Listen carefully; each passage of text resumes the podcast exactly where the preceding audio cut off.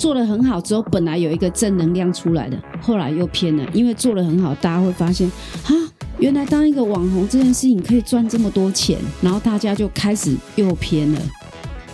嗨，大家好，我是 Harp 离合器的 Amy 姐。祖母好，你今天为什么叫祖母教的这样吞吞吐吐？没有啦，祖母就是一种对你的尊重，你知道吗？哦，好好好，你对我有什么刻板印象或偏见吗？为什么要叫我祖母？没有偏见，也没有傲慢。哦，没有偏见。哎呦，带入主题了哦，厉害哦！今天我想要跟大家讲的是大数据下的傲慢与偏见。大数据的这个流量这个故事啊，这件事情让我有一点既喜又忧啊。为何既喜又忧忧啊？喜，你今天怎么那么可爱啊？你现在是刚刚去看小花就变得这么可爱吗？小花是我们这个鼓山范冰冰楼下一只美丽的、高傲的小猫儿，对，超贵气。好，回到我们大数据下的傲慢与偏见哦。我前天呢，在那个书架上看到这本书，我还没有看内容，但是我有一个很强烈的感觉冲到我的内心里，那就是流量这件事情。流量这件事情其实跟大数据有关。那大数据这三个字呢，已经讲了很多年了，用到烂掉了。对，用到已经烂掉了。把比方说大数据底下的浪潮啊，大数据底下的你和我啊，大数据底下的的销售买卖啊，很多。但我今天要讲的是傲慢与偏见哦，就是说现在只要有一个。就是时事，大家都知道讲时事这件事情会带给你流量，没错嘛，哈。所以大家现在只要要做任何事情，都会先所谓的去看时事。但现在很奇怪，现在就是有三个系统。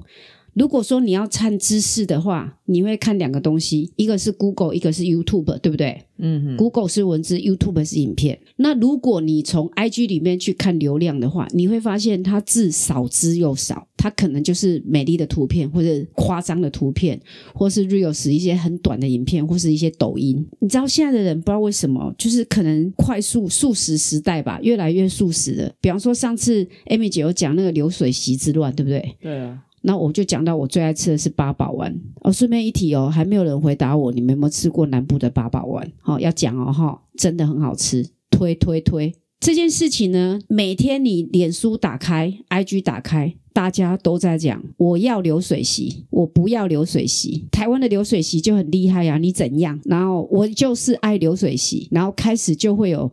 很多那种科技的公司办流水席，那一个月里面呢，你会每天都听到流水席这件事情，这就是所谓的流量。我刚刚有提过，不同的系统里面其实隐藏的那种使用者不同，像 IG 它就可能是零到四十岁到四十五岁的，那四十岁到四十五岁到八十岁的，可能就用脸书，所以他的年龄层现在很容易被分层出来了，你知道吗？如果你很短的字眼，没有很深入的去。给他写的很清楚的话，清楚的描述的话，你就很容易带到一个批判，带到这个批判之后呢，很容易就变成网军，不小心就成为网军攻击的目标。是这件事情，我觉得很担心，就串流量这件事情。以前呢，我们都可能会人跟人之间的结合，然后可以解释，可以讨论。然后有很多故事或是报章杂志，然后为了这个报道会写很多东西。但现在可能就是说，怎样台北人了不起啊，不能吃流水席啊，就这么短。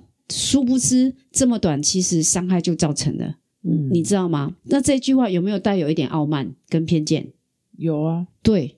但他目的是什么？你知道吗？这听起来背后有点伤人哎。比如说你在蹭流量，比如说现在讨论的什么议题，然后下面就说明巴拉巴拉开始留言，嗯，那你看不看这个是不是已经是在网络上做霸凌了？对，就是霸凌。我要讲就是这个，真的是一开始是为了要霸凌吗？好像不是，就是所谓的蹭流量。对啊。但蹭流量这件事情，如果你没有很深思熟虑的把你的小编文论述的很好的话，其实一个不小心，你就是一个加害者。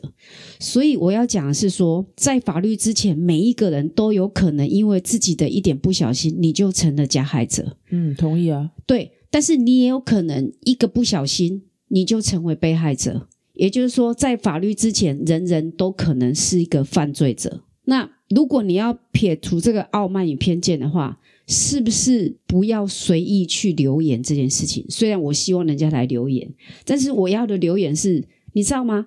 傲慢与偏见对我来讲，它等于酸敏。为什么会有酸敏这件事情？酸敏就是说，你就是酸人家嘛。那我要讲是，你不认识他，你也没有在场。你为什么要成为酸民？因为酸民等于加害者，诶酸民的留言可以造成流量，流量就很容易被找到，嗯，那就是会变成一个趋势，所以就会刷那个数啊，对，那个数量很多，所以会被看见。好，这就是需要有些人去当酸民，去变成一个流量，那流量就会变成一个数据。而可以被计算，对，也就是说，现在要靠伤害别人，让自己成为被计算的工具。对啊，所以很多，比如说他做了某件事情，受到公审。然后他就可能不知道难过了就去自杀，不是前阵子有些什么跳楼了什么的，不止啊。上次不是有一个一个作家之死，一个美丽的作家，然后他爸爸也是个老师，这件事情是真实的发生的嘛？就是因为他碰到狼师嘛，没有人相信他之类的，然后后来他写的这些自述里面被发现了，然后就被公审。那公审这件事情就一再的被讨论讨论。并不是正视这件事情要怎么解决，而是在刷流量。这其实比一个被强暴者在法院不断的被问供，我觉得还要残忍。所以我要讲的是说，如果你要刷流量的话，是不是真的要深思熟虑的去把正视听的东西把它写得很清楚，还是只是说怎样？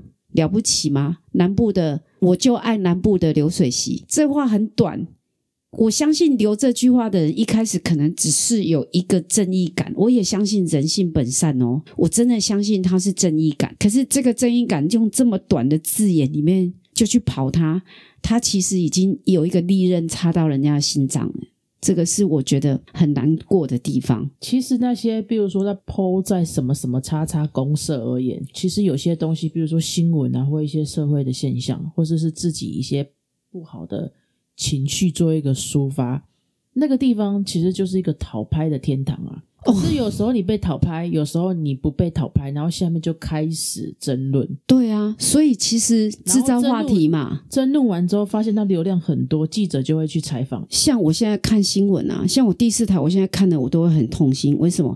因为现在的第四台的新闻里面，你会发现，我就每次看到他的新闻，十则里面有六则直接。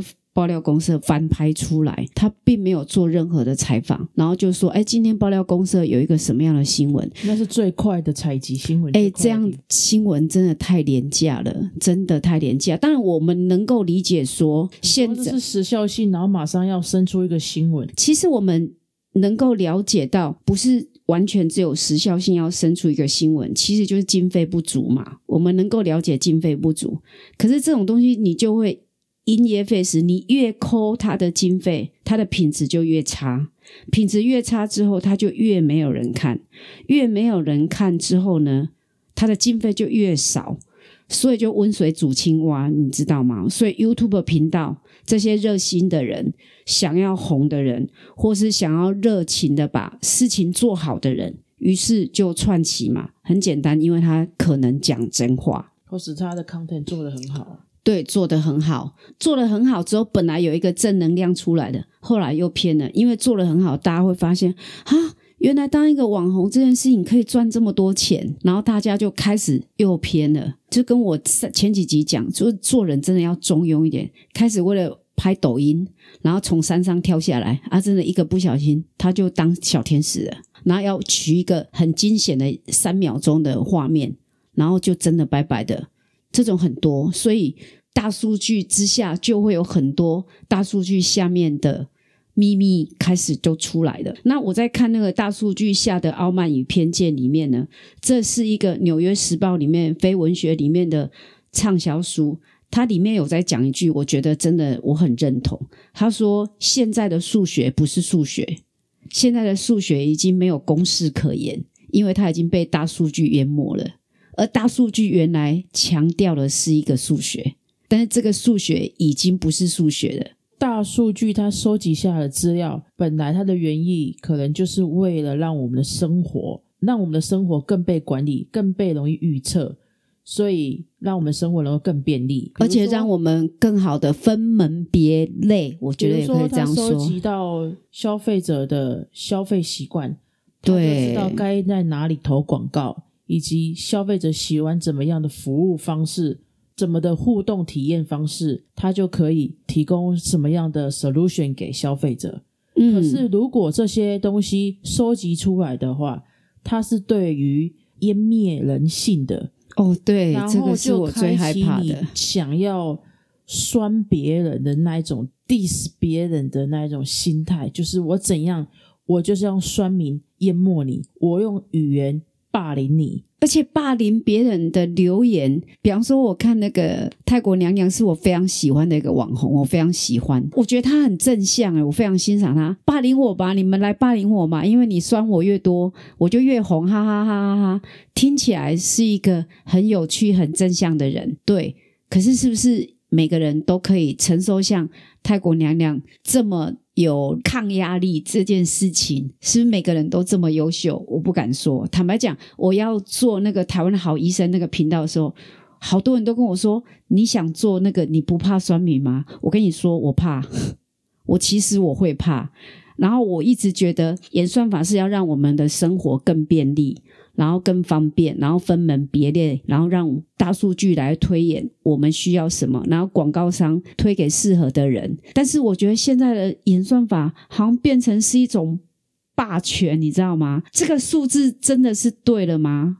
然后这个数字对我们所了解的人性跟素养，到底会不会被撕裂？这件事情我真的觉得有点恐惧。所以拜托双敏不要酸我，我没有那么勇敢。因为在大数据的收集之下，很多个资都会被曝光，对，就是很多事情会被起底。在这个情况下，就是没有人性啊！就是我今天为了斗谁而斗谁。可是你有想过起底这件事？起底这件事情，这个底到底是真的假的？是不用负责任的诶有可能是假的啊。对啊，所以请问，除了政府单位有办法掌握到，甚至窃听电话？你的行动全部都可以被掌握，还有谁做得到？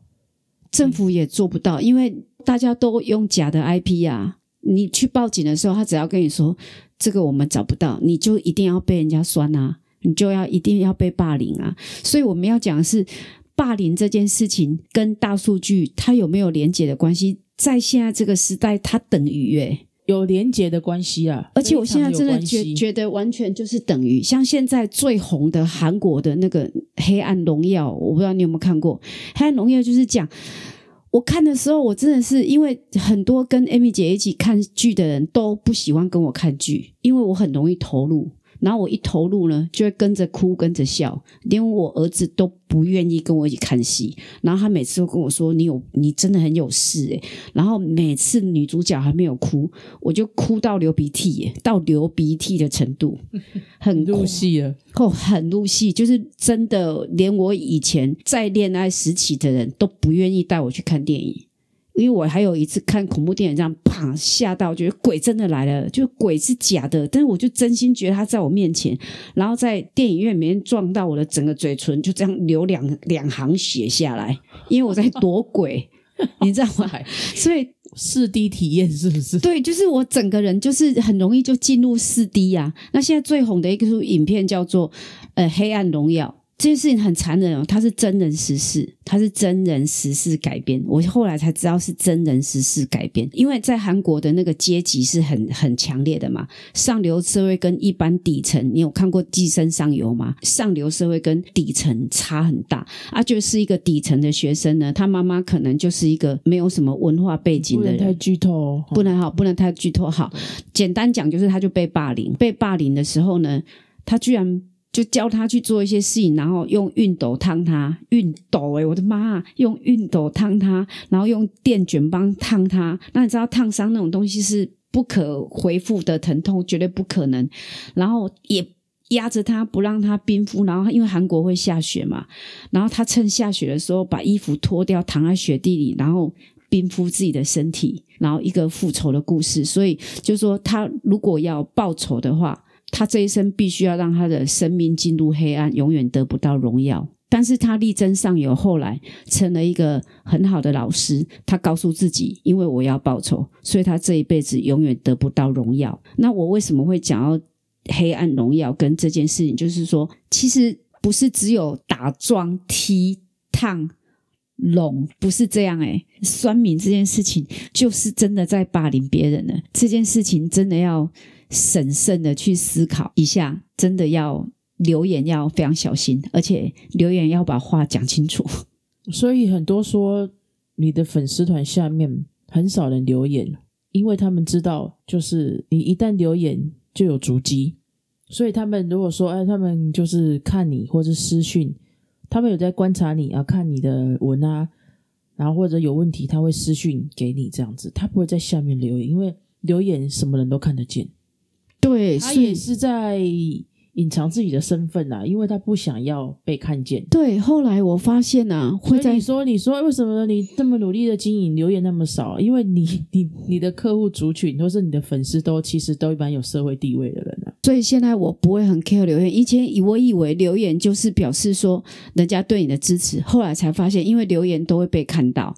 然后我就发现一件事情，反而会留言的人，有时候可能就是他，除非他是一些鼓励的语言呐哈，不然如果。留下一些比较会伤害的人，说实在是可能对人性要求比较高啦。我我我只能这样说，就是要求比较高啦。最近最红就是伯恩跟王世坚的那个那个脱口秀嘛，就是一个秀。在我看来，他就他就是脱口秀嘛，他就是一个秀，你知道吗？每一个秀他必须都要 rehearsal 好多次，就彩排很多次，但所有人看的都走心哎啊！王世坚好可怜哦，伯恩，然后伯恩去死。你如果你们家的人，你可以忍受了这样，我真的很想替伯恩说话，就是他真的就是一场秀。他就是一场秀。以前你在听那个迪格良爱瓜听他秀的时候，我们都会在下面一直笑，一直笑，因为我们知道在看一场秀。Take easy，真的。他们也入戏了。今天我要讲是第一，不要跟那梅姐一样入戏，它真的只是一场秀，不要把自己撞得头破血流。然后第二要跟大家讲的就是说，千万不要让大数据的演算法变成一种霸权。那第三要跟大家讲就是。